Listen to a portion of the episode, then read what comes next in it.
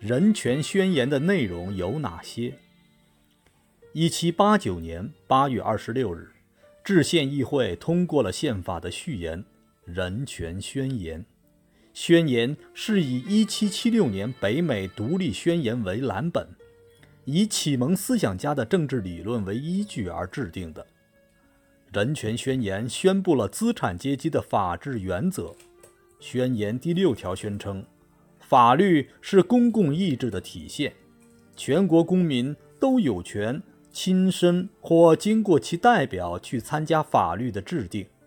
法律对于所有的人，无论是施行保护或处罚，都是一样的。在法律面前，所有的公民都是平等的。这些话。也是有针对性的，因为在封建制度下，法律是国王个人意志的体现，而且法律也是压迫人民的工具。在国家制度方面，针对封建社会的军权及贵族担任官职的特权，《人权宣言》提出了“主权在民”的原则，并且宣布一切公民都能平等地按其能力担任一切官职。公共职位和职务，除德行或才能的差别外，不得有其他差别。更重要的，他宣布了分权的原则。所谓分权，就是指三权分立。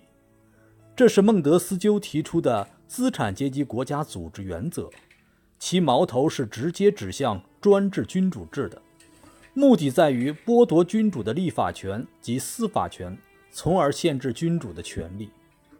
宣言也庄严宣布，自由传达思想和意见是人类最宝贵的权利之一。因此，各个公民都有言论、著述和出版的自由。这一条也有其反封建、反专制的意义，因为在封建专制制度下面，人民的这些自由都被剥夺了。人权宣言是资产阶级的纲领性文件，它的颁布具有重大进步意义。他以法律的形式，第一次把启蒙思想家所阐述的资产阶级政治主张固定下来。他提出的在法律面前人人平等和主权在民的原则，既沉重地打击了法国以至整个欧洲的封建专制制度。又调动了法国人民参加反封建斗争的积极性，但他又规定私有财产神圣不可侵犯。革命胜利后，路易十六在凡尔赛加紧策划反革命活动，他一面拒绝批准八月法令和人权宣言，一面又暗中向凡尔赛集结军队。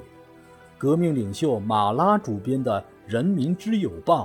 揭露了国王的反革命阴谋，号召人民向凡尔赛进攻。当时，由于冰雹灾害欠收而处于饥饿中的巴黎人民怒不可遏。十月五日，成千上万的巴黎人民群众在圣安东妇女的带领下，冒雨向凡尔赛进军，并包围了王宫，高呼着“要面包”的口号。十月六日清晨，国王卫队向群众开枪，愤怒的群众冲进王宫，逼迫国王批准了八月法令和人权宣言。群众把国王和王后从凡尔赛押到巴黎，置于人民群众的监督之下。不久，制宪议会迁到巴黎。这次事件粉碎了国王的复辟阴谋，又一次挽救了制宪议会。把革命进一步向前推进。